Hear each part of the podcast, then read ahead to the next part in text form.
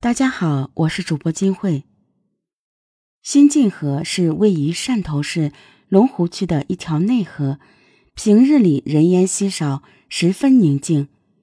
二零一五年十一月二十四日清晨，这种宁静被一个报警电话打破了。报案人称，在新津河的下浦老桥附近发现一具尸体，尸体还在流血。新津河属于龙翔派出所辖区。接到报案后，派出所民警立即驱车赶往现场。现场位于新津河的一个河堤，大概有几百米长，河堤离水面有大概两三米的高度。报警电话中提到的尸体是一名年轻女子，俯卧在河堤下方，因为位置十分隐蔽，在河堤上行走的路人。根本无法看到，报案人当时在河道里面捕鱼，视野比较宽阔，他才能看得到。根据报案时间，警方初步判断，尸体出现在这里已经有一段时间了。尸体一半泡在水里，当警方过去看的时候，发现受害人还有生命的迹象，女子依稀尚存。民警立即将其送往邻近的医院进行抢救。伤者的出血量较大，一直处于昏迷状态，生死未卜。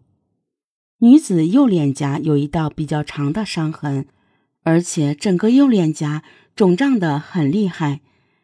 伤者很快被送入抢救室，警方无法进一步确定女子的伤势，伤口究竟是怎样造成的。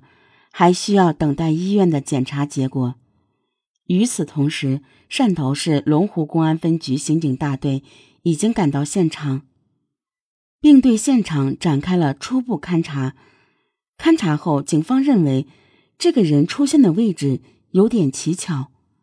女子俯卧的位置位于河堤下方一个水槽的外侧，覆盖着一片碎石，碎石上还残留着一些血迹。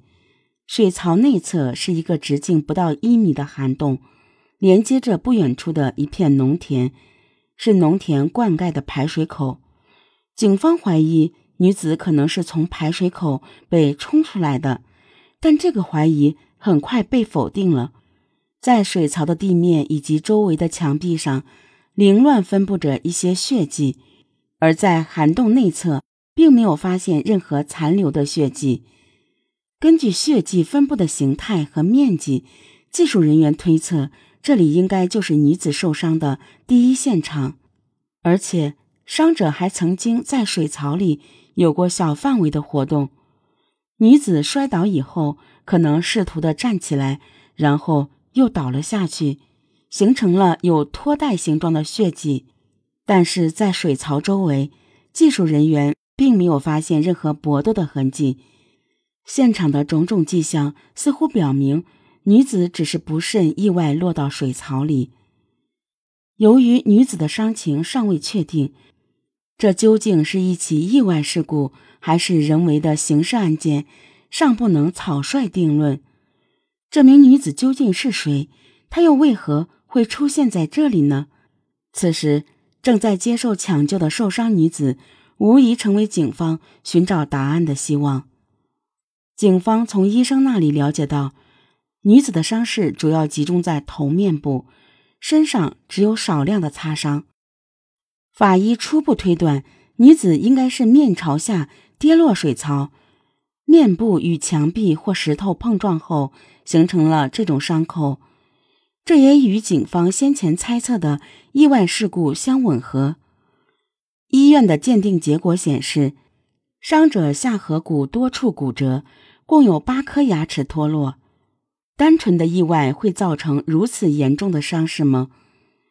在对女子的伤口进行了进一步的确认后，法医提出了一个疑问：平时一个人摔倒的时候，会有一个下意识的自我保护动作，会用双手或手肘去支撑，四肢突出于关节表面的皮肤会有擦刮伤，但是。这个女子的伤情就很奇怪了，她的四肢关节并没有类似的刮擦伤痕，与正常的意外跌落并不相符。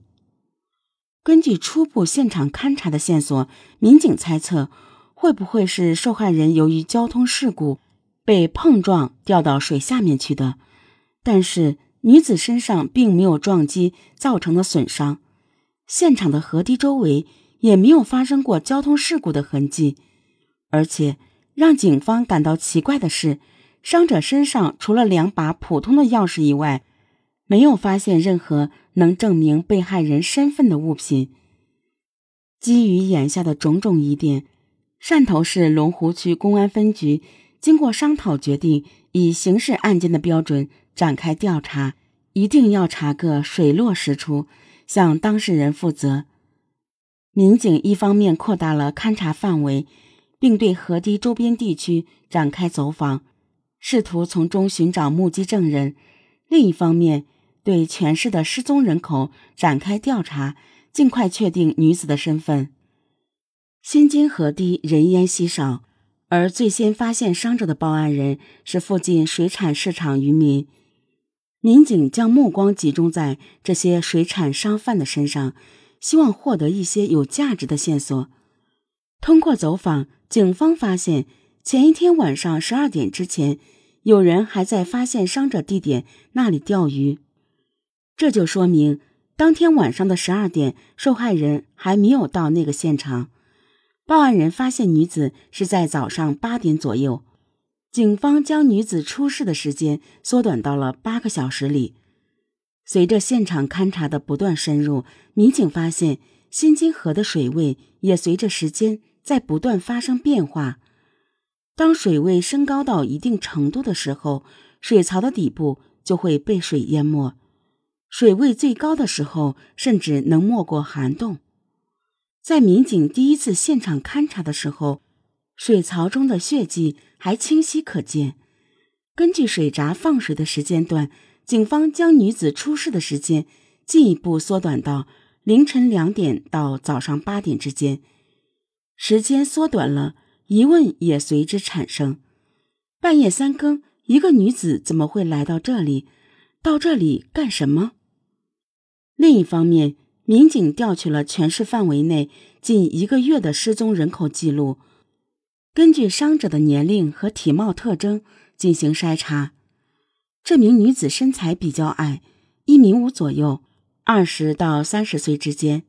然而，在全市一百多起失踪人口记录中，民警并没有找到与伤者特征相符合的失踪人员。夜晚的新津河堤。一片漆黑，连路灯都没有。这名女子究竟是谁？半夜三更为何会在此出没？然而，由于位置偏僻，长达几百米的河堤上没有任何监控设施，警方一时间也无从下手。